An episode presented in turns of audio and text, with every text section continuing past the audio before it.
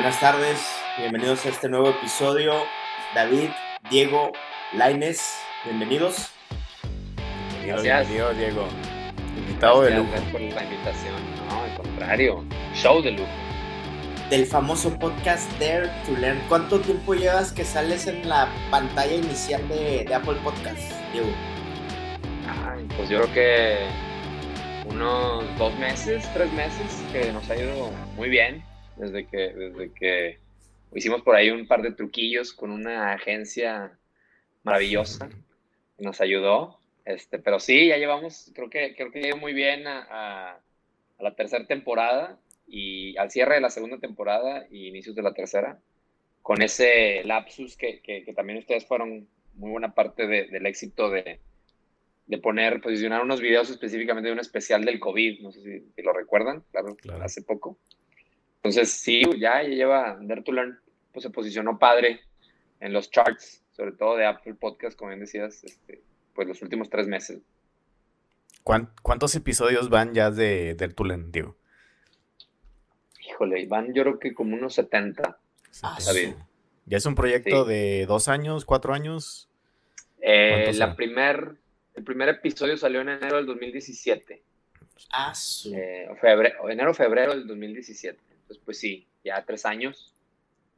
Tres años. Entonces, Previo a la adquisición de, de Anchor, eh, de Spotify sí. Anchor, ¿no? O sea, previo a ese tren.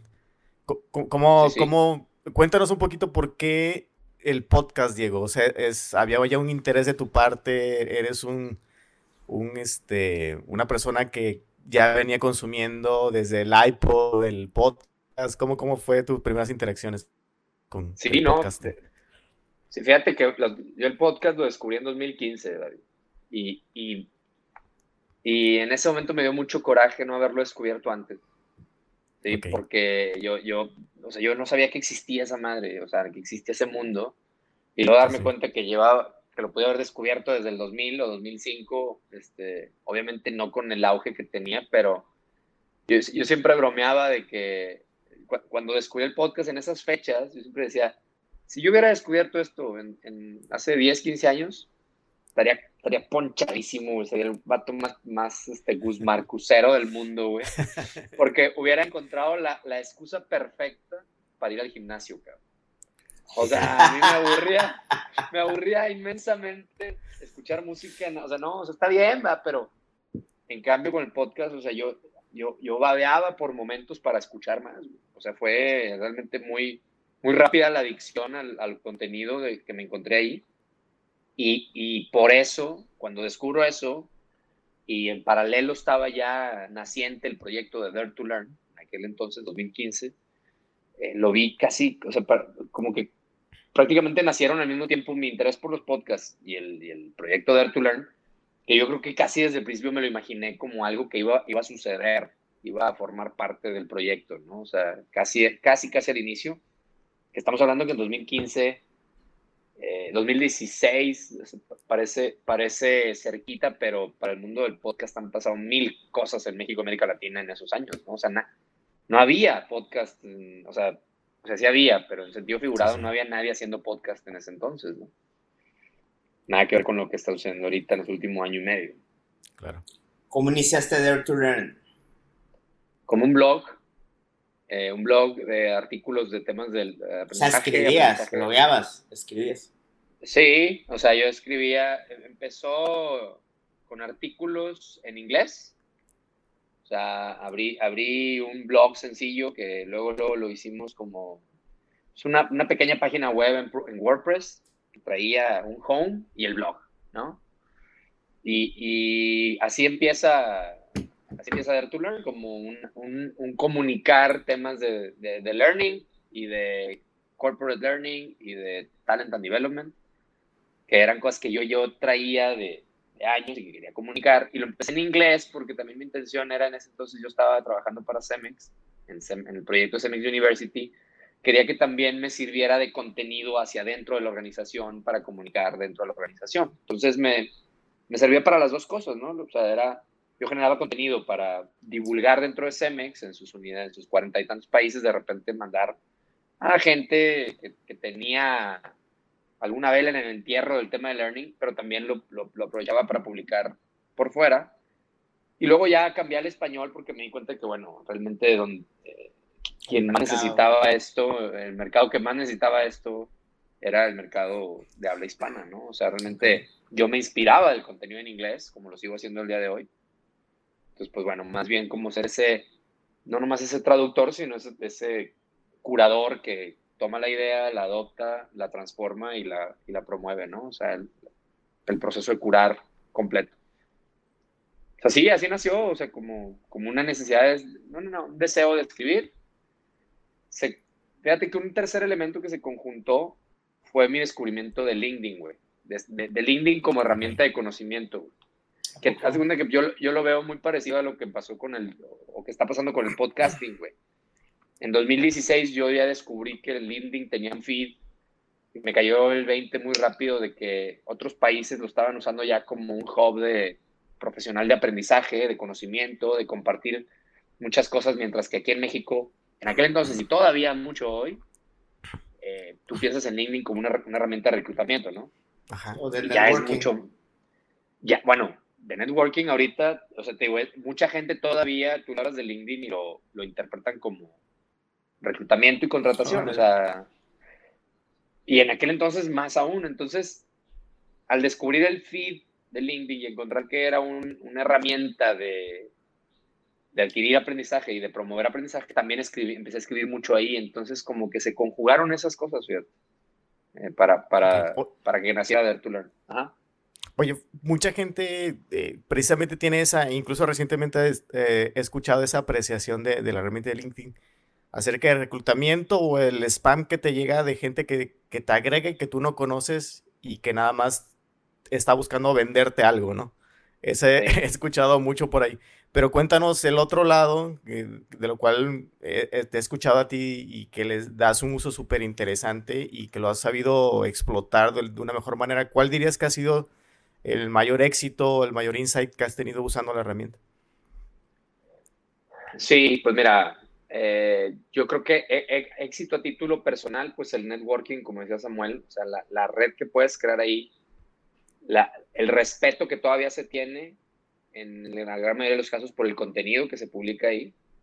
O sea, el algoritmo, según entiendo, nunca nadie sabe de los algoritmos más que la gente que eso nos va a ayudar, pero en algún lado leí que, por ejemplo, el algoritmo de LinkedIn premia mucho más el texto que el video y la imagen. Al menos así era en aquel entonces. Okay eso te obligaba y luego premia texto eh, con palabras eh, de, de, industria, palabras del ámbito profesional. Negocio. Sí, o sea, te va a castigar una mala palabra, te va a castigar un, un jajaja, o sea. Okay. Y eso creo que permitía que, y sigue permitiendo todavía, claro que ha evolucionado muchísimo y tiene que, ¿verdad? Y, está bien. Eh, permitía que entonces, pues más o menos tú tuvieras cierta certeza de que el contenido ahí va a ser de calidad a título profesional, ¿no? Entonces, yo creo que la principal revelación fue descubrir el feed.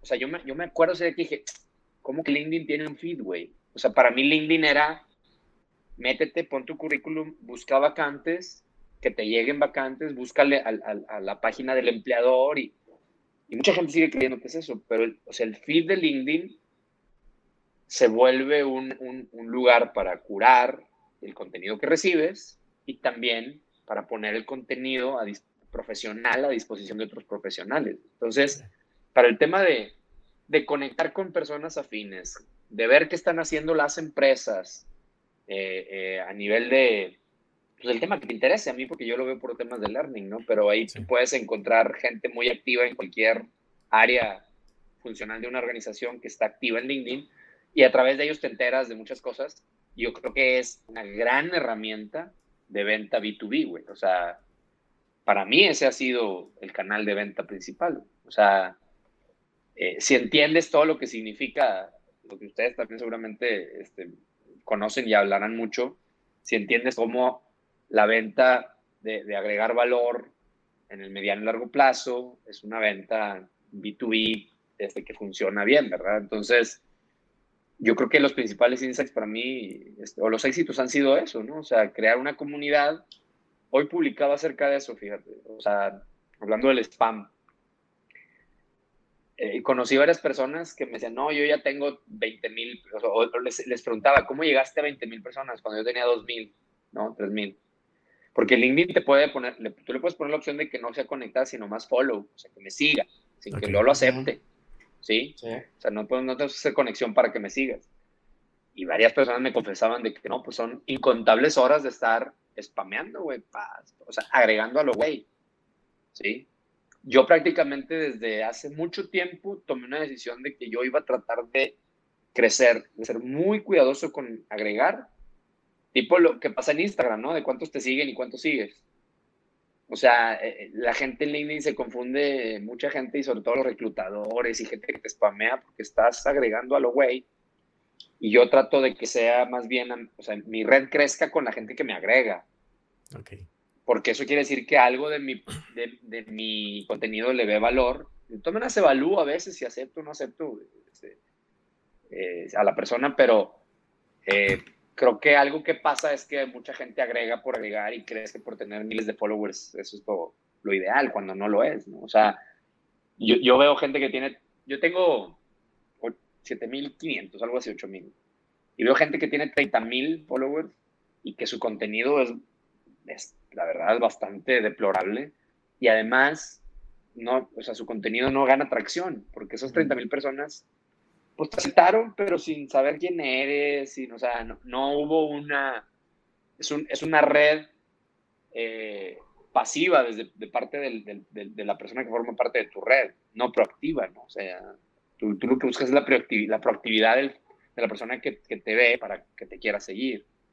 Entonces, creo que no, no tiene que ver tanto el, número de followers, como a lo mejor es lo mismo en otras redes, pero acá, o el número de conexiones, sino la calidad de las conexiones. Y para la venta hace todo el sentido, porque ¿para qué quieres 30 mil personas si son 29.999 que no te van a comprar nunca nada? o sea, y la otra persona es tu tía que te da likes. Exactamente. Eres tú con tu avatar. Oye, Diego, una anécdota bizarra que te haya pasado en tantas. ¿Cuántas entrevistas llevas? No, ay, güey. Pues como 60 ya son. O sea, son un poco más de episodios. Eh, acabo de empezar a sacar episodios míos, minisodios. ¿no? Este, no, no había sacado después de 60 entrevistas, no, no me había puesto yo a sacar mi propio contenido porque siempre pensé que era el lugar para que el invitado se luzca, el invitado ya estás pivoteando, ¿no? Y ahora, sí, o sea, creo que también, eh, digo, mucha gente me lo había dicho, que por qué no estaba a lo mejor yo sacando contenido. A veces era una cuestión de tiempo, a veces era una cuestión de objetivos de, del movimiento. Y, y, y, a veces era, este, pues no sé, un, síndrome del impostor, ¿verdad? Que no, pues esto es para los demás, este. ¿Y te ha tocado, o sea, tener ahí a un invitado y que no se rompa el hielo? Tienes que ¿Te ha tocado cortar las conversaciones? Nave? ¿Qué, qué, ha pasado? ¿Cómo es ese espectro de experiencias? Sí, no, me han pasado cosas bien interesantes. O sea, si volviendo a tu pregunta de experiencias bizarras, la más bizarra que tengo, sucedieron varias cosas en la misma entrevista. No, no, voy a decir con quién por no quemar a la persona. No se dice el pecador. exactamente, güey. Pero de entrada, a la persona que iba a entrevistar, fui a su oficina y, y luego me, me, esa persona fue al baño y luego este, yo, no, esa persona fue por café y luego yo quise ir al baño y ¿dónde está el baño? Me dijeron, está el baño, abrí la puerta, güey, y estaba la persona en el baño, güey. era una oficina chiquita, o sea, que, güey, ah, no le puse el seguro. Y, y, era una mujer, güey. minutos antes de empezar la entrevista, güey. Imagínate. Ah, su... Así de que no. Ya tenías algo que, de que hablar, ¿no? En la entrevista. Ah, claro, imagínatelo, de que, ay, güey. Y luego en esa misma entrevista me pasó algo que no le deseo a nadie, güey. Ajá. fue una entrevista muy difícil de conseguir, este, complicada, vamos a decir, logísticamente. Eh, y, y era lo que platicamos ahorita de la interfase y todo. Yo andaba ahí ahora sí con mi mochililla, con todo el equipo ahí para todos lados. Todos tus cables. Eh, ya soy mucho más práctico, slash flojo, güey, slash chilero, no sé cómo llamarlo, güey. Pero minimalista, minimalista. Essentialism, exacto, güey. Entonces, eh, lo grabé, güey, y no me di cuenta que uno de los, de los micros, güey, de los, de los micrófonos, no funcionó bien y, como que traía un corto el USB, no. la conexión USB. El del invitado, no. El mío, el mío, güey. Ya sí, sí, afortunadamente el mío trae un corto, entonces mi voz se o sea, no se grabó bien, güey. Se grabó así, ah, a lo mínimo, güey.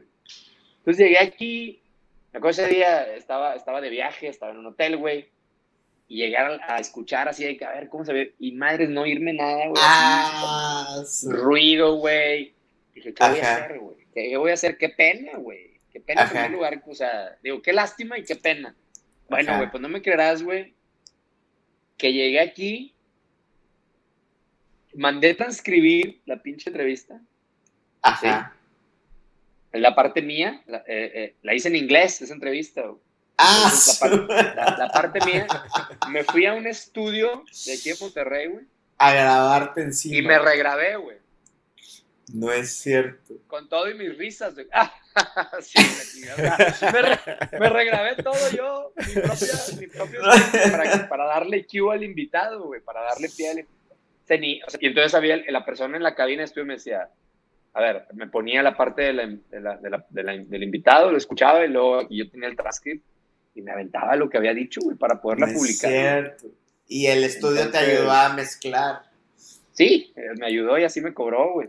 Es el episodio más caro de la historia de los podcasts de Dar tu güey. Entonces, ese es un, es un o sea, todo le pasó a ese episodio, güey. Entonces, pero bueno, son, son gajes padres, güey, del oficio de, de Y en el otro lado, ¿cómo es una entrevista padrísima? Híjole, güey, una entrevista padrísima, pues las más padres es con gente que ya conocía.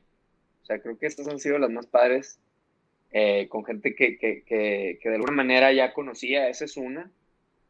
Voy, voy, a decir varias cosas. Uno, una entrevista con alguien que ya conoces y hay confianza y se siente la confianza, ¿no? Así que, puedes divagar y, y, y, hasta medio intuyes lo que va a decir la persona, eso está padre, güey.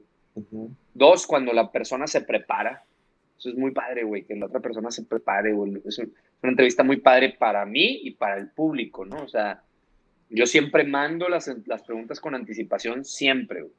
Y pido que me manden información, o sea, y eso Así como nosotros contigo ahorita. Exacto, igualito. igualito. Perfecto, güey. Sí, sí, sí. Todo. Esto, esto lo estoy leyendo. Tienes un teleprompter ahí. O sea, Sí, güey. O sea, yo, creo que no tengo por qué querer, no, soy, no somos un canal de noticias como para querer sorprender al invitado y es en, el, en, el, en la movida, ¿no? O sea, no, tú quieres que tenga sus mejores respuestas. Entonces yo trato de que ellos se preparen, digo, yo les mando las preguntas y también les, les hago preguntas de, oye, ¿qué temas traes últimamente? ¿De qué te gustaría hablar? ¿Cuáles son tus libros favoritos? No por mí, sí por mí también, pero es para que ellos se preparen. Para que luzca, ¿no? el entrevistado. Claro, güey.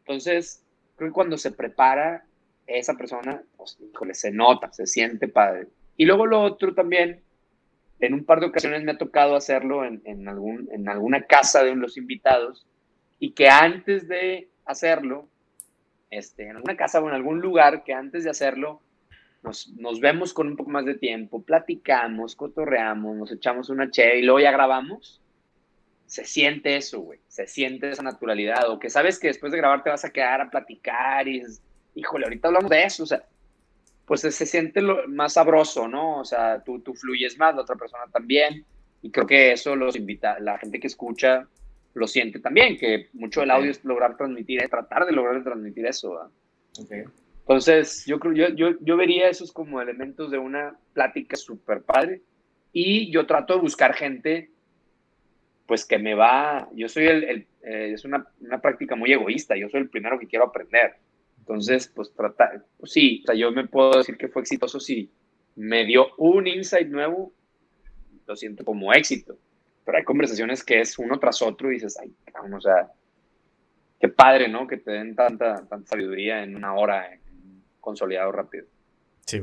Oye, Diego, en los episodios pasados platicábamos Samuel y yo acerca de la importancia de la estrategia, de la planeación de un podcast, pero también en el contexto de, bueno, también no ser tan riguroso o que esa propia planeación haga que sea muy cuadrada tanto las entrevistas como también el, que no te permita eh, crecer o, improvisar o probar nuevos métodos o, nuevos horizontes. Dentro de tu experiencia en, todos estos 3, 4 años que tienes, ¿cómo, ¿cómo, ha sido esa dinámica? ¿Te has planteado cierta estrategia? ¿La has vivido? ¿O has llegado a decir, no sabes que la tiro? Ah, por un lado, pruebo algunas cosas, pivoteo totalmente. ¿Qué le aconsejarías a alguien que, esté iniciando eh, en ese proceso? Ya, la estrategia del podcast en general. Sí. O de, o de, ah, ya, es que, ¿sabes que pensé que me, me, estabas como, se me estaba yendo la cabeza a, la estrategia de la entrevista en sí, ¿verdad? Del episodio. Este, del episodio. Y ahí, yo, eh, déjame, déjame doy un consejo, creo que es lo que estamos tratando de hacer. O sea, yo creo que la, la improvisación, la pivotización, el, el, la naturalidad también se puede planear, güey. Por más que, o sea, eh, ese creo que es un error que no entendemos y ustedes creo que lo entienden desde el punto de vista de, de la creatividad y el diseño y el, el, pensamiento divergente también se planea, güey. O sea, yo, yo puedo hacer todo lo que esté en mi cancha para tratar de que eso suceda, de generar los momentos para que eso suceda. Uno es tener un outline que hace justamente que el invitado se sienta más tranquilo, más cómodo. O sea, eso yo ya estoy promoviendo el que no se sienta nervioso. Exactamente, o sea, yo estoy propiciando que no se sienta nervioso. Y luego en el mail de invitación y tantito de empezar le digo, oye, esto es una conversación, o sea, aquí no hay respuestas bien ni malas, ni... O sea, que yo haga esas cosas y que yo me sobreprepare por el invitado, ¿sí? el hecho de que yo me sobreprepare, porque yo, o sea, una de las grandes, a veces, por eso digo que a veces falta más, falta más tiempo que lo que uno quisiera hacer, güey, es que yo, o sea, yo soy, yo me, preparo rigurosamente para la entrevista por dos cosas, y esto creo que también sería un consejo de por qué quieres hacer un podcast. Uno, porque en ese momento, en ese ejercicio de preparación, aprendo de a madre, güey. Y para mí este podcast era de aprender y que los demás se contagiaran de eso.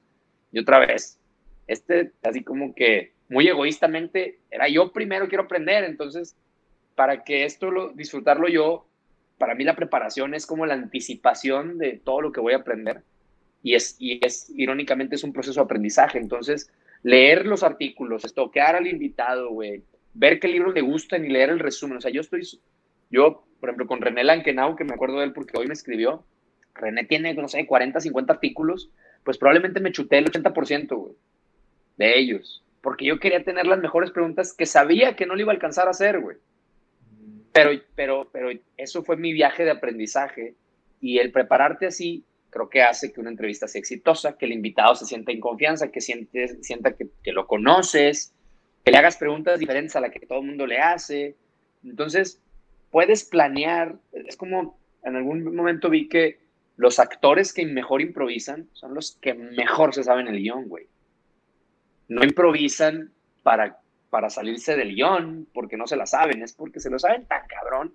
Sí que entonces la improvisación sale natural. E, eso es un poco lo que quiero decir con el tema de, prepararte bien para que el pivoteo no te asuste, güey, para que la improvisación tuya o del invitado sepas que lo demás está bajo control y que de hecho era parte del show y que no pasa nada, ¿no? Entonces, en ese sentido, creo que la preparación y en temas de estrategia, también yo he sido, creo que soy un caso medio sui generis, no sé, a lo mejor, creo que sí, en, en muchos sentidos, porque o sea, yo empecé a Dare to Learn siendo empleado full time.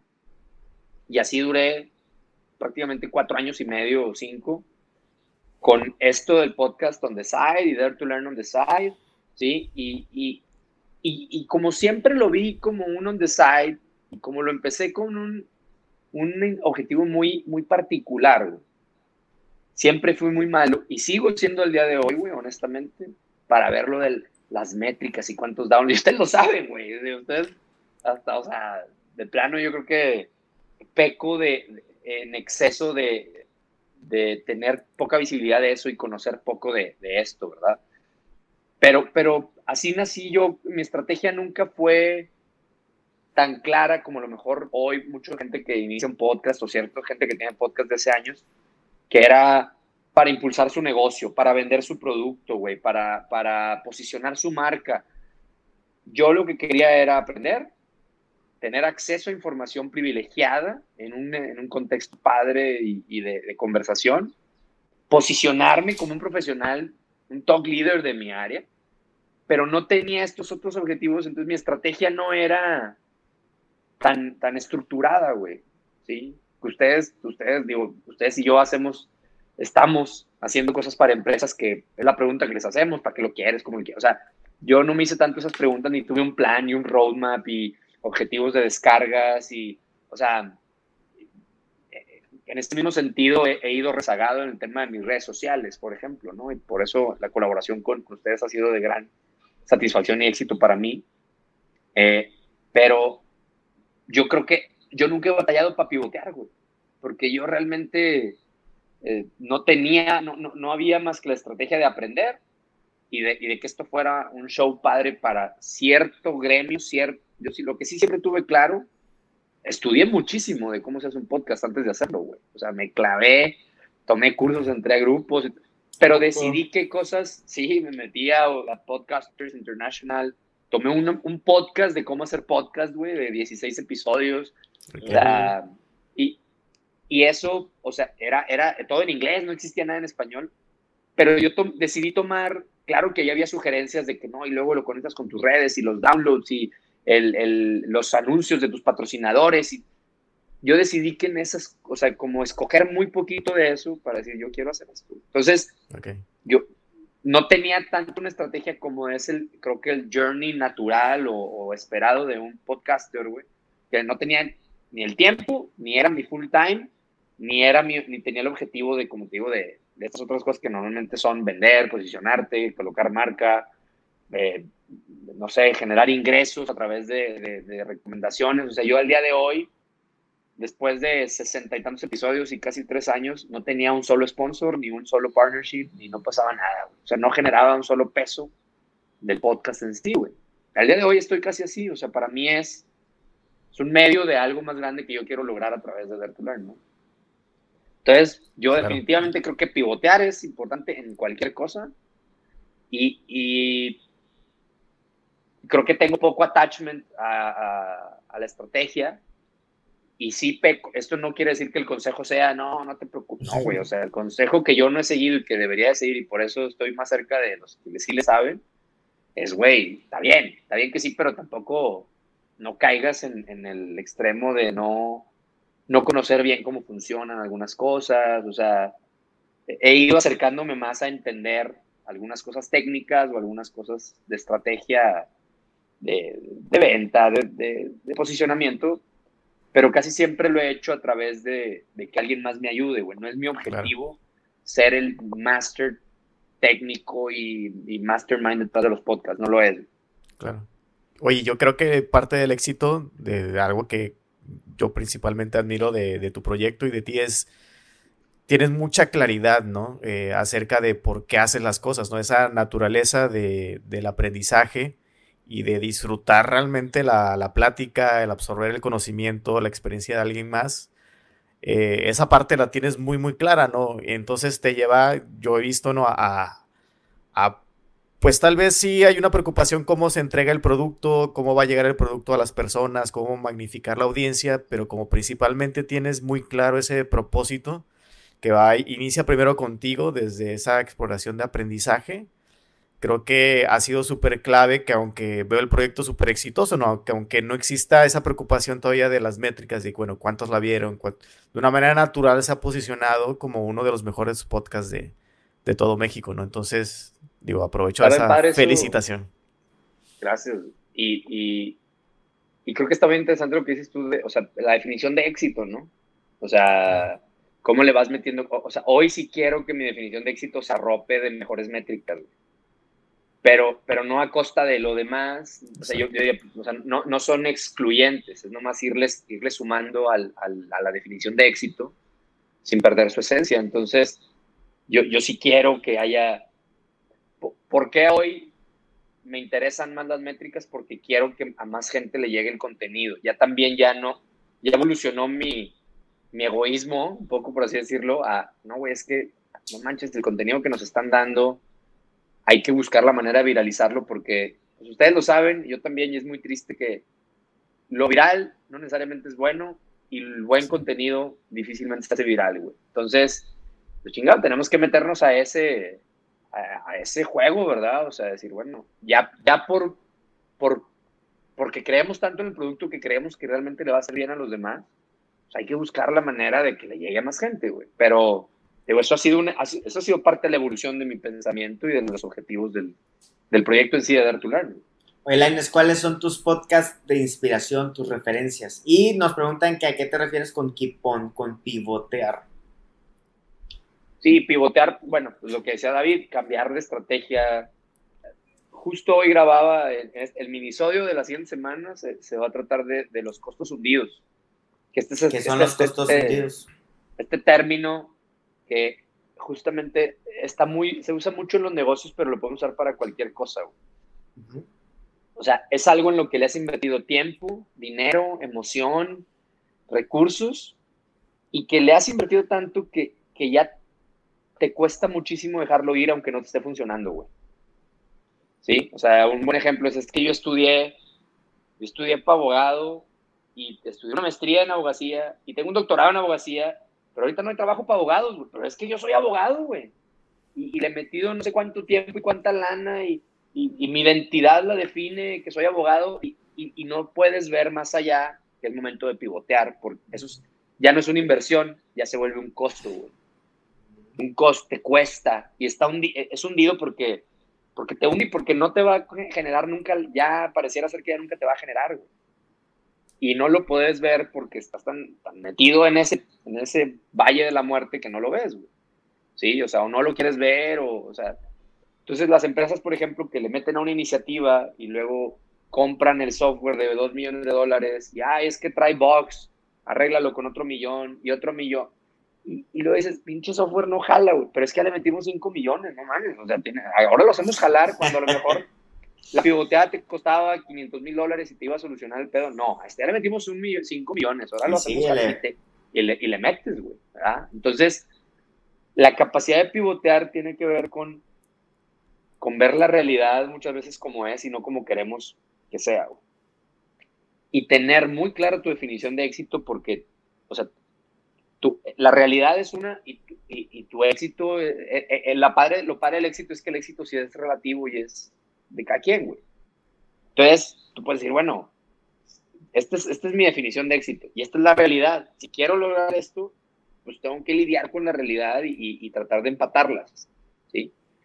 ¿Qué puedo cambiar? La definición de éxito. La realidad es la realidad, güey. ¿Sí? O sea, entonces, ¿por qué pivotear?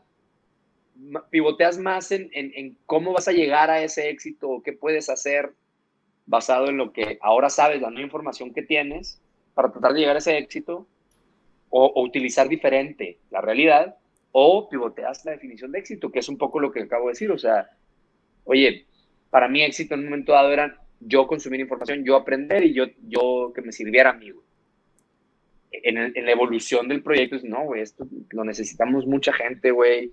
Eh, también quiero generar una comunidad más grande, quiero un networking más grande. Ese es, ese es, esa es la definición de pivotear, ¿no? De, de cambiar. Y tus podcasts A veces de... no tienes que... Perdón, o sea, creo que no tienes que cambiar el objetivo final, el propósito, pero sí puedes ir cambiando metas intermedias o, o, o caminos. Buenísimo. Oye, ¿y tus podcasts de referencia, cuáles escuchas? Pues mira, ahorita escucho mucho, voy a hablar de más recurrentes. Tim Ferris, definitivamente fue lo primero que descubrí en aquel entonces, 2015, y fue de lo primero que me voló la cabeza, güey. El James Altucher Show también fue lo primero que descubrí, es fecha que lo escucho, güey. Eh, Masters of Scale, eh, The Knowledge Project, The Vision is History. Eh, es de Malcolm Gladwell, ¿no? Malcolm Gladwell, sí, no, o sea, no, una maravilla. Akimbo de Seth Godin. Eh, he escuchado un, uno que a ustedes creo que les, les, gustaría mucho, que se llama High Resolution. No sé si ya se los había recomendado, pero es. Qué podcast, güey. Creo que les va a encantar, cabrón. ¿De qué Son es? puras entre... Son 20 entrevistas con los líderes de diseño del mundo, güey. Son dos diseñadores, este, unos cuates, híjole, güey no sé, pero bueno, han, han ido, ya sabes, con, a, a, acá a, ¿cómo se llama? Este, esta, este congreso que hace Scott Belsky, güey, de 99 You. Y, estos güeyes, estos güeyes entrevistaron a John Maeda, güey, al head de diseño de Spotify, al head de diseño de IBM, güey, al head de, o sea, se fueron con todas estas empresas a entrevistar a sus, a sus head of design, güey, y están increíbles todas las 20 entrevistas, está muy chido. Entonces, fue de los podcasts que más, de los que más recuerdo que marcó que me chuté los 20, o sea, y además me gustó porque también me gustan los podcasts que empiezan y se acaban, güey, la verdad es que es un eh, es, una, es una joya también eso, güey. Por, es un poco lo que pasa con las series, güey. O sea, también es padre saber que vas a ver Chernobyl y son seis episodios y la vas a ver y ya se acabó, güey. Hasta con el Jesús en la boca de cuántas temporadas de Breaking Bad van a ser, güey. O sea, no, güey. O sea, entonces es muy padre. A mí me gustan mucho esas series cortas. Hay uno que se llama Open for Business, que es con, eh, es sponsoreado por eBay.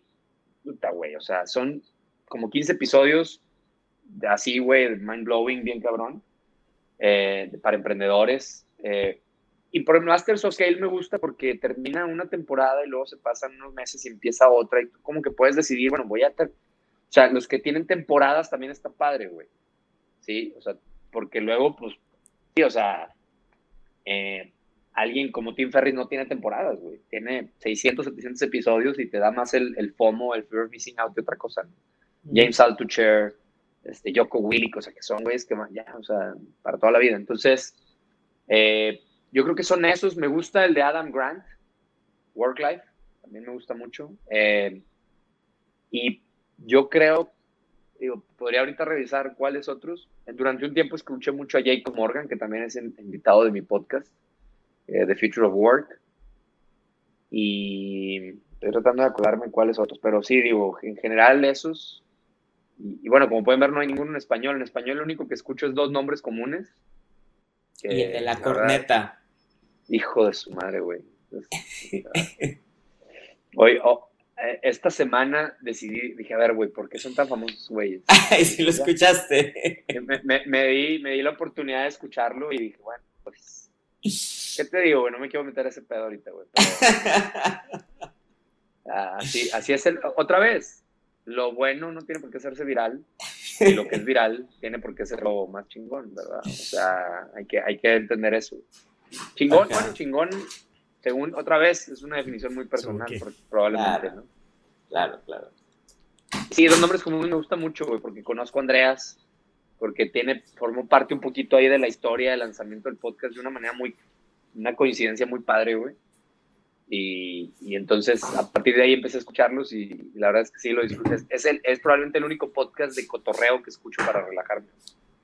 Y el de Neto, obviamente. Claro, claro. Este nada más. Porque salgo yo.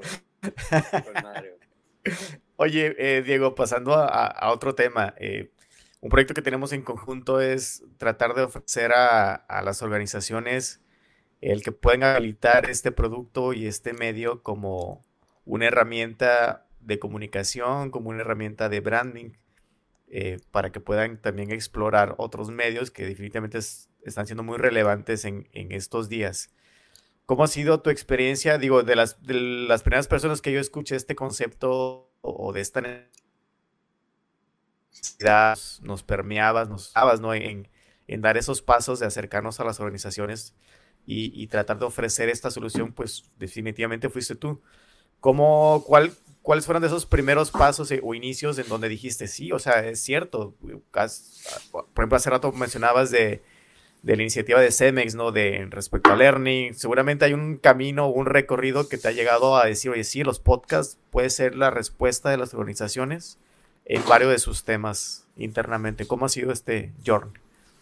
Claro, oye, que, sí, o sea, una pregunta porque, bueno, para mí, o sea, yo siempre lo, desde, desde que descubrí los podcasts, lo he tratado de meter en, cuando he sido responsable, como he tocado de temas de aprendizaje organizacional, como una herramienta. Y, oigan, hagamos podcast, recomendemos podcast, metámoslo como recurso adicional, metámoslo como core de la experiencia de aprendizaje, eh, curar bibliotecas de podcast, etcétera. Pero luego me di cuenta, por ejemplo, otro que no mencioné ahorita, es el, es el HBR el, el, el IdeaCast de HBR. Y también Deloitte y McKinsey tienen muy buenos podcasts. Pero algo que, me, que, me, que, que, me di cuenta hace años, es que tú te metes a, Apple Podcast y le pones Deloitte Podcast y Deloitte debe tener unos 20 o 30. Ok. Y son de la oficina de Auckland en Australia, güey, o de la oficina de Cork en Inglaterra, güey, o la oficina de Sao Paulo, güey. Y la raza hace sus podcasts, güey. ¿Sí?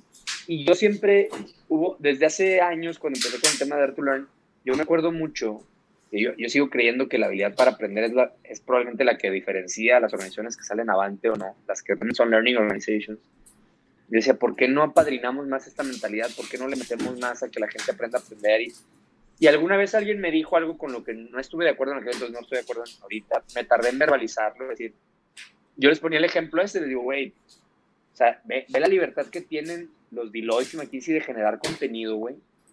Imagínate todo lo que se está permeando en la organización.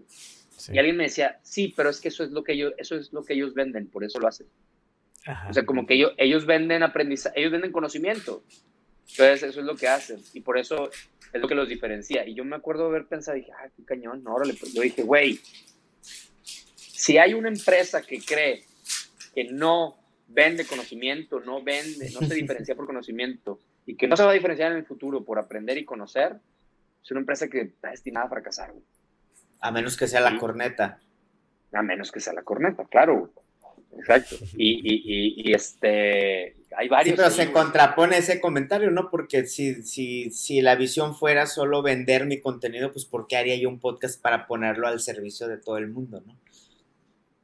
O sea, esa visión de que, de que, oye, o sea, que si mi core fuera, si yo fuera una empresa que vivo nada más del conocimiento y, y de esas consultorías, lo natural sería que yo no pusiera mi contenido gratis, ¿no? Cuando McKinsey, Deloitte, el Boston Consulting Group, etcétera, no solo en podcast, sino, sino pues hacen reportes o hacen eh, artículos este, que ponen gratis al servicio del mundo. Sobre todo ahorita fue muy relevante todo lo que hicieron en el contexto de la pandemia. Totalmente. No, y, o sea, yo, ahí sí creo que, o sea, sí tenía un punto esa persona que me dijo eso, pero era como curarse en salud de, ah, entonces nosotros no, güey. Entonces nosotros, pues hay que aprendan los consultores. Dije, güey, no, o sea, ¿cómo? Me explico. Entonces, desde aquel entonces me caí, caí en cuenta y, y, me empecé a hacer mi benchmark de, a ver, este, este podcast de los güeyes de Australia, Deloitte, que, y eran hasta temáticos, ¿no? Unos de Data Analytics, otros de, de RH. Y empecé a ver varias empresas, sí, de consultoría sobre todo, este, o empresas de marketing y branding que empezaban a hacer sus propios podcasts para su empresa, pero que ponían a disposición del mundo, güey. O sea, vamos a hablar de este tema para los 2.000, 5.000 empleados, pero aquí está, güey, si quieres escúchalo, ¿no? Y entonces me metí a averiguar un poco más de eso, y, lo empecé a estudiar desde hace años y luego me, a ver, me, me fui con artículos de por qué patrocinar un podcast, que esa es otra manera de que una organización se identifique con un podcast. Y yo ya lo había visto por ejemplo, con el tema de Masters of Scale, oye, pues, ¿por qué Visa está patrocinando Masters of Scale? Y en Estados Unidos y en Europa es una práctica bien común que parte de tu estrategia de marketing y posicionamiento de marca sea asociarte con un podcast. Por eso alguien puede vivir de un podcast en Estados Unidos. Mm. Sí, o sea, si hace bien su contenido y se asocian algunas marcas con él, pues es, es un muy buen negocio. Cosa que aquí no hemos entendido, ni nos interesa, ni le estamos cachando el potencial que tienen ¿no? las organizaciones es un poco lo que pasa con YouTube, ¿no? O sea, pues, allá sí puedes vivir de youtuber, que cuesta muchísimo más, ¿no? Vamos a decirlo así. Entonces, en ese sentido, luego encontré como las distintas vertientes que puede una marca, una empresa asociarse con el podcast, que es esto. Uno es crear tu contenido y ponerlo a disposición. Es un poco lo que le estamos apostando, porque ahí es donde yo creo que se conecta con learning. Y con que, o sea, es un, es un, matas dos pájaros de un tiro, te obligas a aprender, pones a disposición tu aprendizaje de tu organización, eh, identificas gente ahí este, que quiere aprender en la organización, que se quieren preparar el proyecto, y además lo pones a disposición del mundo, que te queda ahí unos beneficios encabronados en muchos sentidos de brand awareness, recruitment, culture, o sea, güey, para mí es un no-brainer, güey. Para mí es un no-brainer, pero todavía estamos batallando para, o sea, por lo visto no está no-brainer para todo el mundo, ¿no? O sea, hay, hay, muchos peros que le ponen ahí. Pero el principal pero es que no lo, no lo entienden. Nuestra, nuestra labor es evangelizar en ese sentido, ¿no? Y lo bueno es que tenemos muchos ejemplos, te digo, en Estados Unidos y en Europa ya sucedía esto. Entonces, esa es una manera. Otra es sponsorear un podcast con el que quieres que te asocien, ¿no? O sea, Visa, AT&T, patrocinando Masters of Scale, ¿sí? Luego hay otra que es eh, co-crear el podcast con alguien, güey. O sea, esto que te decía de Open for Business está muy padre, güey, porque el güey de Open for Business es un entrepreneur. Entonces yo te ayudo como empresa a crear los guiones porque quiero que hables de los casos de, de eBay, güey. O sea, vamos a hablar de otros casos, pero también te quiero que pongas el contenido de eBay sobre la mesa. No es nada más de eBay, es de muchas otras cosas, pero, pero ahí estamos presentes y queremos ayudar a la audiencia a la que le vamos a hablar, ¿no? O sea, lo co-creamos, ¿sí? Eh, y luego está otro que es, yo esto lo he visto también, eh, son otros dos formatos que ahorita se me vienen a la mente. Uno, entrevistas a tus líderes, o sea, porque está en la, crear contenido curado y ser, el primer ejemplo que ponía yo, ¿no? O sea, ser curadores y ser, volverte ese hub del conocimiento de cierto tema o de tu industria. Pero está la otra, decir, de la gente de adentro para afuera. ¿Sí?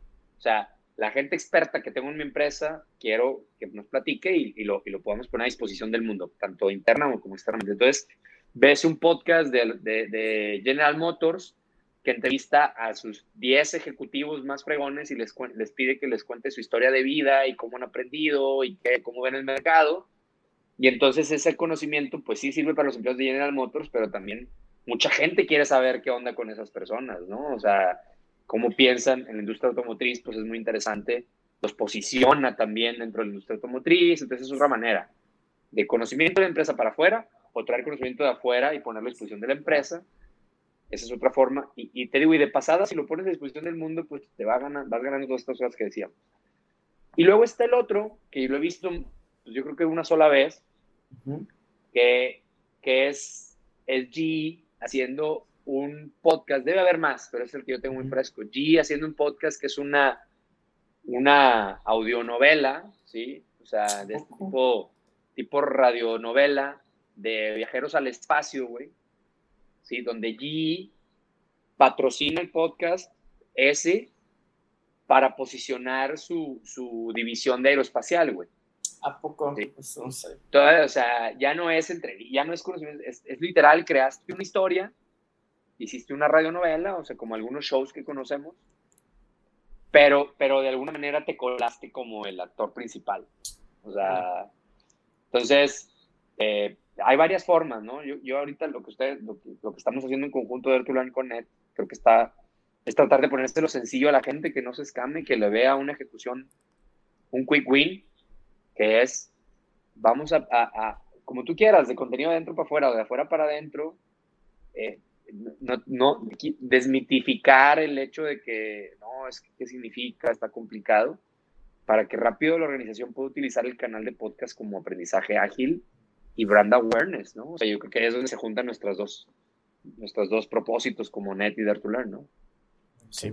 Oye, Diego, y ahorita estoy cayendo en cuenta que también pudiera ser un buen pretexto en, ese question mark de cómo llegar a, una generación que tal vez no la atrapas ni con un artículo de una lectura larga, ni tal vez en un correo, un comunicado que mandas, eh, o que tal vez, eh, o sea, si usa el video, definitivamente el video va a ser difícil, ¿no? Que exista otro canal que pueda reemplazar el video de cómo atrapa los, la mayor parte de los sentidos, ¿no? Pero en, en esta parte del podcast, en el commute, esta mezcla y cómo la tendencia de cómo las, nuevas generaciones están adoptando muchísimo eh, por, por la naturalidad de, estar escuchando algo, la música y también la, su, su suscripción a Spotify. Entonces, las marcas por ahí pueden llegar a esta generación también, ¿verdad? Totalmente, güey. O sea, yo creo que una lástima que no, no, o sea, que no le estén viendo el potencial este, y que no se atrevan a intentarlo, güey. O sea, se gastan millones en otras cosas que son de, menor impacto, de menor profundidad, porque la, audiencia de un podcast es de las audiencias más fieles, es de las audiencias que más... Es, una conexión muy, muy íntima, güey, con el podcastero, o con la empresa que es, o sea, difícil de lograrla con, ni con video, honestamente, güey. Sí, sí. ¿Sí? Entonces, esa intimidad, esa es la que te va a hacer la diferencia como en, el, en el customer centricity al que todo el mundo dice que, quiere apostarle, güey. tú quieres una marca, tú, o sea, ser una marca que la gente se vaya contigo por quién eres y no por lo que vendes. Y el podcast es un medio increíble para eso. Sí, o sea, claro, eh, es, es, es, difícil de, de, ver, pero quien lo ve yo creo que va a ir un paso adelante. ¿Sabes en México quiénes están apostando en eh, no, que yo sepa, que yo sepa, o sea, yo creo que la primera empresa que, que, se decidió hacer eso fue Metalsa, yo estando ahí, güey.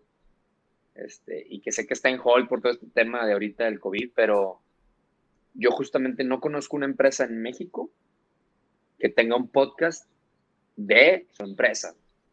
Así, podcast que, que le haya metido el coco para hacerlo. A lo mejor alguien me posteaba por ahí de que sí, Home Depot tiene un podcast. Según yo es como, como podcast interno, no sé si es de Estados Unidos, no, o sea, no, no, no me metí a ver. Seguramente hay, y alguien me va a decir, claro que hay, y va a empezar a lo mejor a decir eso, pero que yo sepa, pues, lo sabríamos, güey. Lo sabríamos. Los que estamos metidos en el mundo del podcast, lo sabríamos, porque ya está, digo, si las empresas, nuestro Fortune 1000 en México, alguna lo estuviera haciendo, ya lo sabríamos. Oye, Laines, cuéntanos del CEO Deconstructed. ¿Qué te cuento? ¿Por dónde empiezo? ¿O qué? ¿Por qué? ¿Por qué, por qué hacer un podcast nuevo hablando con puros CEOs? Sí, güey, mira. Surgió porque en el podcast de Learn tuve la oportunidad de entrevistar a varios CEOs y, me quedaba con un chorro de preguntas en el tintero, güey. Y, con unos insights, la verdad, muy, muy poderosos y profundos, distintos a, los insights de, los invitados eh, más clavados como yo en el tema de learning, güey. O, que, más bien ese era su scope eh, principal. Entonces, ese fue el primer, el, primer deseo, güey. Otra vez, lo padre de que nazcan de un deseo personal, pues que son las cosas que, te permiten seguir aún y cuando los números no, no, no den, güey. Porque hay gasolina, ¿no? Emocional. Exactamente, o sea, aún y cuando pues me hubiera gustado que fueran mucho más, no sé, güey, descargas, leads, whatever. Decir, güey, yo estoy, lo estoy haciendo porque quiero, porque me, me nutre emocionalmente e intelectualmente y pues qué padre, ¿no? Entonces eso es mucho de conectar con el propósito. Entonces me quedé con muchas ganas de entrevistar, de seguir platicando con ellos. Lo vi como una oportunidad de aprendizaje eh, lo vi también como, como una oportunidad de ahorrarme madrazos en mi viaje como CEO de Dare to Learn. Este, y me di cuenta, otra vez, la investigación, el benchmark, el tener los ojos abiertos, que no existe, güey. Que no existe esa, esa sabiduría que yo estaba buscando. Dije, güey, ¿por qué no está? O sea, madre, es que, que, que alguien ya lo hubiera inventado, pues qué padre, güey. Pero bueno, pues la invento yo, la inventamos nosotros. O sea, nadie se había dado a la tarea de extraer esos hallazgos, esos aprendizajes de los CEOs para ahorrarle camino a los que estamos en esas búsquedas. Al, menos no, no democratizada, güey. No, no de fácil acceso. ¿sí? Eh, o sea, ¿por qué tener que esperarte a, 20 años llegar a cierto estatus para que te empiecen a decir los secretos de, de que tenías que saber hace 20 años, güey? O sea, pues, o sea, que eso sí puede suceder, ciertamente debe de suceder a ciertos niveles, gremios, eh, lugares donde se juntan estos, estas personas, pero pues ya cuando llegaste era de, ching, eso me hubiera servido hace 20 años, güey. Ah, entonces, ¿por qué? Hubiera llegado antes. Eso por un lado, exacto, güey, que no llegaba, que no, es, que no existe democratizado a la cantidad de gente que podíamos impactar si democratizamos ese conocimiento. Y luego también hubo otro tema eh, de que me sucedió al entrevistar a estos CEOs para el podcast Dare to Learn. Me di cuenta lo valorado que era por los empleados de esa organización, los colaboradores de la organización, que su CEO se humanizara a ese nivel, güey. ¿A poco? Que su CEO compartiera. a mí me pasó de que, güey, no manches, yo no sabía eso de mi CEO y llevo 20 años en esta empresa, güey. ¿En serio? no, no, sí, es que no existen a veces en las organizaciones los espacios para que sucedan esas conversaciones a ese nivel, güey. Y si suceden, son en una cena con los 10 ejecutivos más altos de la organización. pues chido, güey, pero yo también quisiera saber cómo piensa mi CEO respecto a la familia, güey, ¿no? O qué piensa mi CEO acerca de meditar, güey, o qué le tiene, qué, le da miedo y qué lo tiene despierto por las noches. O sea, yo, las culturas organizacionales son el reflejo de los líderes de esas culturas, de esas organizaciones, güey. Y si no los conocemos, a veces andamos pues por tirándole a todos lados, güey. Es una gran herramienta de empujar la cultura organizacional de una organización, esa, conversación. Claro, yo le llamo, ya le llamo podcast, lo puedo hacer en video, lo puedo hacer en town halls, como tú quieras, pero pues yo lo, lo hago a través de los podcasts por lo que decía David, es un medio ágil, es un medio muy íntimo, eh, funciona porque le quita un poco el glamour de la cámara, entonces, eh, yo, esa fue otra de los motivantes de decir, güey, qué padre si podemos ser la excusa para que la gente dentro de las organizaciones se conecte más con su líder y su líder con su gente. Padrísimo. Por eso. Bien. Este. Yo voy a regresar a una pregunta del podcast corporativo. nada más para cerrar ese tema. Eh, ¿Cuál crees que es el futuro del podcast? O sea, evidentemente hay unos proyectos que estamos buscando ¿Crees, y definitivamente, creo que hace unos meses compartíamos las estadísticas de, una persona en Estados Unidos de cómo se prevé esa tendencia y va a ir creciendo ese mercado específico de los corporativos. Aún con todas estas situaciones, estos retos que hay de la cultura en México, ¿tú crees que hay un futuro? Las, las empresas se están moviendo, las conversaciones que has tenido con las personas así a nivel de cancha, ¿crees que sí hay eh, futuro en, ese tema, Diego? Creía que sí. Estoy muy preocupado o estoy muy incierto, David, más bien, del futuro del podcast en general. ¿Sí?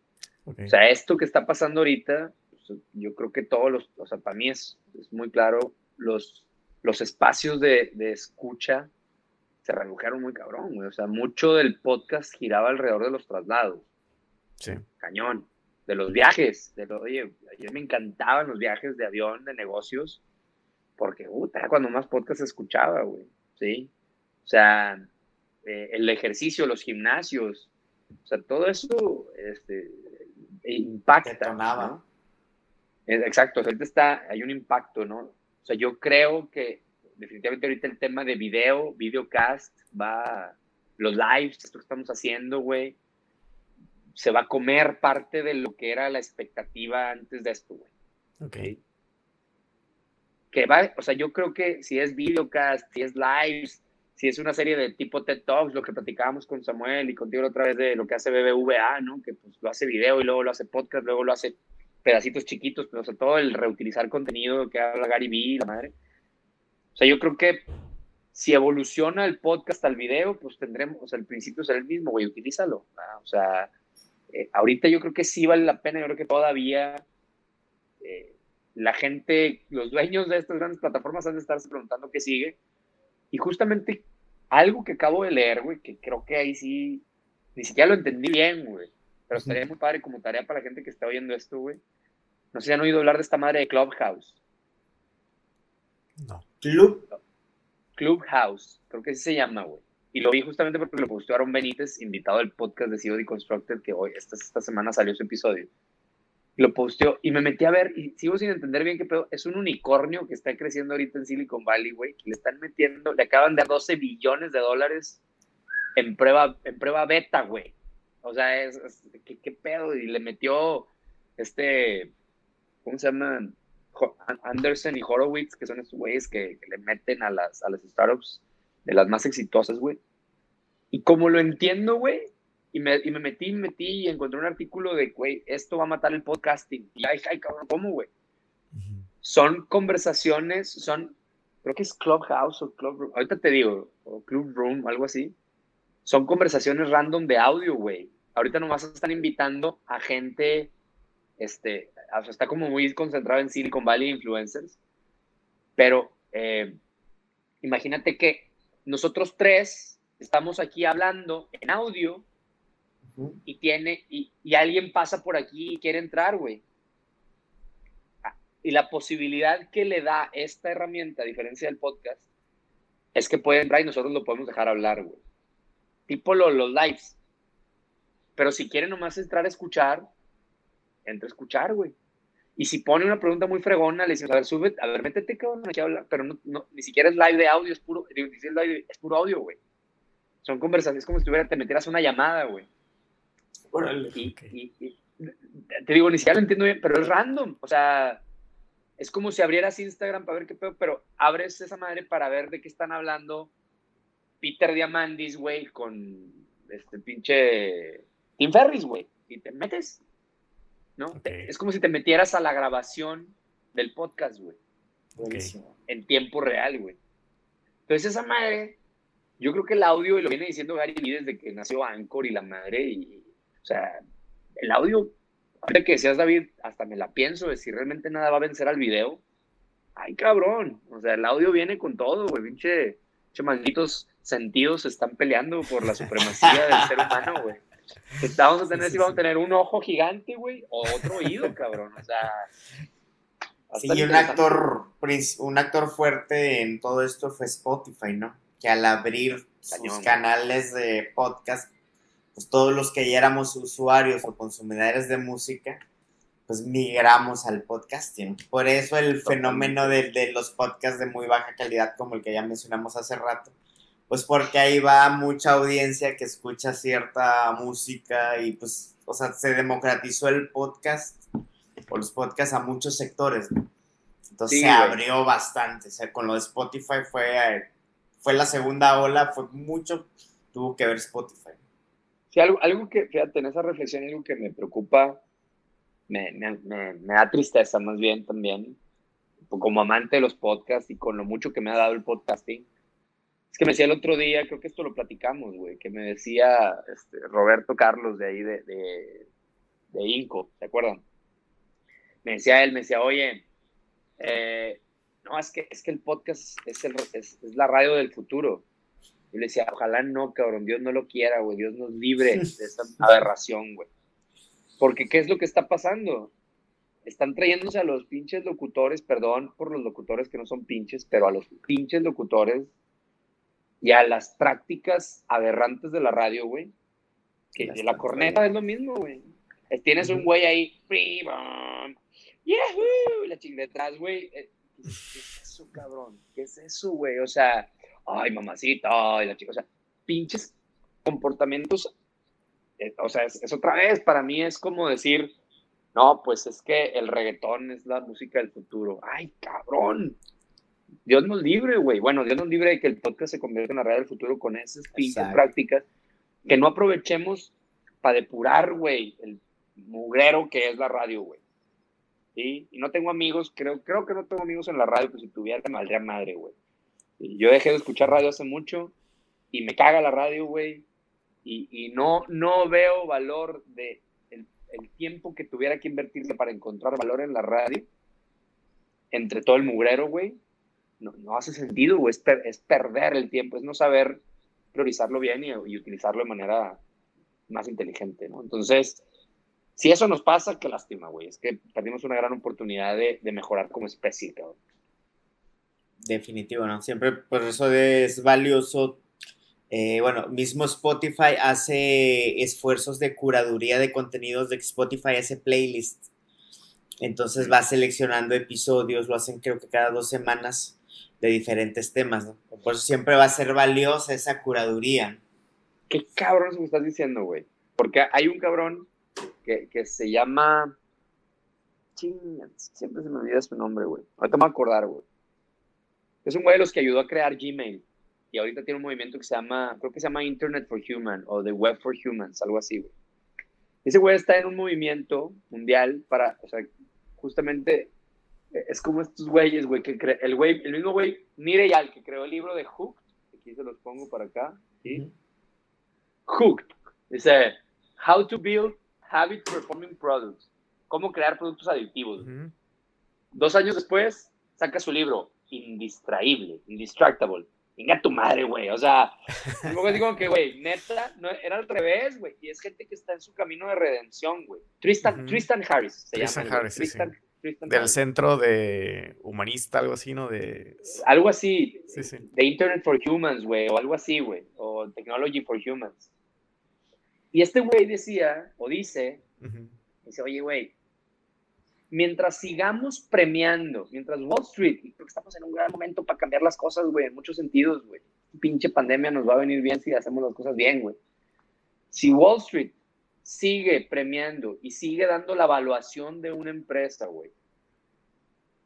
Y Wall Street y los fondos de inversión, únicamente por el número de usuarios y el tiempo que pasan los usuarios en ese, en ese espacio, ya nos llevó. Ya, ya nos llevó, cabrón. Y pone un ejemplo muy bueno, güey, de cómo lo hicieron en Estados Unidos. Eh, bueno, ¿y por qué ya nos llevó? Porque imagínate que, o sea, esa curaduría que hace Spotify, pues que entonces haga una, una, rúbrica, güey, de calificaciones para ver quién se lleva el número uno de Spotify, güey, donde el número de escuchas no sea la única rúbrica, cabrón. Para que veas cómo le va la corneta, güey. ¿Sí? O sea, ahí es donde las grandes empresas pueden ayudar a que lo bueno se vuelva viral y no lo viral valga madre si es bueno o no, güey. Eso sería un pinche siguiente nivel de la humanidad, güey. Sí, los criterios cualitativos, ¿no? Claro, güey. O sea, y le pudieras tratar de hacerlo lo más cuantitativo posible. Oye, güey, es un contenido que ayuda a las personas a tomar decisiones de su carrera profesional. Sí. Ah, se sacó 10 de 10, güey. La corneta se sacó cero. La chingada, güey. O sea, te, digo, o sea, eh, tendrías que agarrar, tendría que ser valioso para Spotify que aunque menos usuarios pasen menos tiempo oyendo, su valor como empresa aumentara a la luz de inversionistas y a la luz de, shareholders y la chingada. Alguien tiene que empezar a cambiar eso, güey. Pues debe haber una definición de valores, ¿no? Sobre la cual alinear todas las estrategias. Pero debería venir ese statement, ¿no? Entonces es que creemos en esto, en esto, esto. Así es. Nomás que, claro, lo entiendo, pues business es business. si dices, creemos en, las, creemos en las métricas, pues ahí es donde ya valió queso todo. Exactamente, güey. Exactamente. Y, y, y, bueno, creo que, o sea, de verdad quiero creer para mí, para la gente que nos escucha, que yo no estoy ranteando aquí, no estoy encabronado porque, ay, ¿por qué no, por qué no me viralizo? Porque, no, güey, o sea, yo, definitivamente yo estoy en otro game, el Infinite Game, que tanto hemos hablado, güey. Pero creo que en el momento en que mi propósito se cambió del nomás para Diego para que más gente se transforme a través del aprendizaje, sí me encabrona, güey. Sí me encabrona porque sí quiero que mi contenido le llegue, no porque le llegue para que me dé like. Es más, güey, en el tema de time ownership que ustedes lo conocen, yo digo cuando estoy en el curso, cuando si llegaste a este video y este video te transforma, ojalá no nos volvamos a ver, cabrón. Ojalá nunca regreses a mi canal, güey. Porque quiere decir que ya tomaste tus decisiones que no tienen que ver con estar viendo videos de YouTube. Y, y, y, ah, pues tú me, es más, eso me inspiré mucho con lo que me platicaste de Pinterest, Samuel. Sí, el creador de Pinterest. ¿Te acuerdas? Sí, que él comentó, comenta en sus conferencias de que él cree que la, que la gente eh, llegue a Pinterest y se vaya, cierre Pinterest y se vaya al do it yourself, al, DIY, al DIY, ¿no? Que ese es el core de Pinterest, no que esté la gente consumiendo o inspirándose ad infinitum, ¿no? En la plataforma. Exacto, Imagínate que, a Pinterest le, dieran lana o lo evaluaran por cuánta gente ha puesto negocios basados en, basado en inspirarse en Pinterest. Pues, otra, otro gallo nos cantaba a todos, güey. Correcto, correcto. Sí, muy bien. Oye, Diego, algo que en la plática que tuviste en, en Net, yo creo que de las, de las frases, incluso hicimos un recorrido, fíjate, en la, en la agencia pusimos un, post en Basecamp, tenemos un post interno o el, HQ que, ofrece Basecamp, donde compartimos a veces algunos hallazgos. Hicimos una actividad muy padre donde cada uno de nosotros compartíamos lo que había aprendido de la, de la sesión. Eh, como quotes. Oye, o pásenme eso. sí, sí, está. Está, muy padre. Algunos este, dijeron, ese Diego es muy mal hablado. Yo este no quiero hablar como él. Está bien, güey. que se lleven, que sea bueno. que fue sin querer. El Spanglish, no sé qué onda, que. Totalmente. No, pero. Es americano. Una, una de las. una, una de las frases que recuerdo era de, de parte de la el mantra que tratas de repetirte es, es cómo aprender y desaprender como una dinámica que te lleva constantemente a estar mejorando, viendo, eh, siendo muy sensibles a las situaciones hoy en día. Y, si algo creo que del éxito que tiene tu proyecto es precisamente eso, de cómo has podido abordar continuamente, eh, explorando diferentes partes. Eh, y poniendo en el contexto de la serie que nosotros tenemos de, la creación de los podcasts, ¿cómo pudieras compartirle como consejo a una persona ese mantra que tú tienes del, desaprendizaje como parte crucial para, llevar tu proyecto pues eh, exitosamente? O trato de siempre ver la vida, es como puedo verlo como un reto cuando algo se me atora y cuando algo digo, híjole, güey. O sea, yo creo que, o sea, como yo, como, como lo vería en, lo que me estás preguntando, David, es justamente para quien quiere hacer un podcast, que va por ahí tu pregunta, ¿no? O sea, para, la gente que aspira a tener un podcast. Es, un, es una gran excusa para, para, para obligarte a aprender, güey. ¿Sí? O sea, es un compromiso que no es nomás contigo, sino con la gente que te escucha. O sea, y, y si lo haces, creo que es, es el detonador de que te tengas que mantener aprendiendo, güey. Ustedes les está, o sea, yo estoy seguro que con el podcast de hoy supe, güey, pues tienes el compromiso y eh, eso yo lo hablo también mucho en, Time Ownership, o sea, haz un, haz un compromiso público y pues muy probablemente a, base de fuerza bruta te pones a aprender, cabrón. el podcast sirve para eso. Creo que a la persona que esté pensando en si hacer un podcast o no, otra vez piénsalo en, tú por qué lo harías y creo que un buen motivo, muy buen motivo es porque quiero, quiero aprender, güey, quiero conectarme, quiero, órale, güey, si ese es el motivo, dale, güey. Y, y entiende que ese es el motivo, que lo otro viene después, güey, o sea, que, que, que, que, que no flaquees cuando nadie lo escucha, güey. Claro. Porque te va a pasar, ¿verdad? Entonces, yo creo que es una gran, es una gran excusa para mantenerte aprendiendo y desaprendiendo y volviendo a aprender, güey, ¿no? O sea, el tema de desaprender, lo que yo siempre digo es que desaprender tiene que, es también, cuesta esfuerzo, güey. O sea, creemos que desaprender es olvidar y que, bueno, pues ya no me voy a aprender algo nuevo, no. Hay un esfuerzo consciente mental, güey, de, a ver, ya no voy a hacer las cosas como antes, güey. Ya no me voy a creer ese, ese método, güey. Y cuesta, güey. Mentalmente es un esfuerzo a lo mejor igual de titánico más que el de aprender algo nuevo, güey. Sí.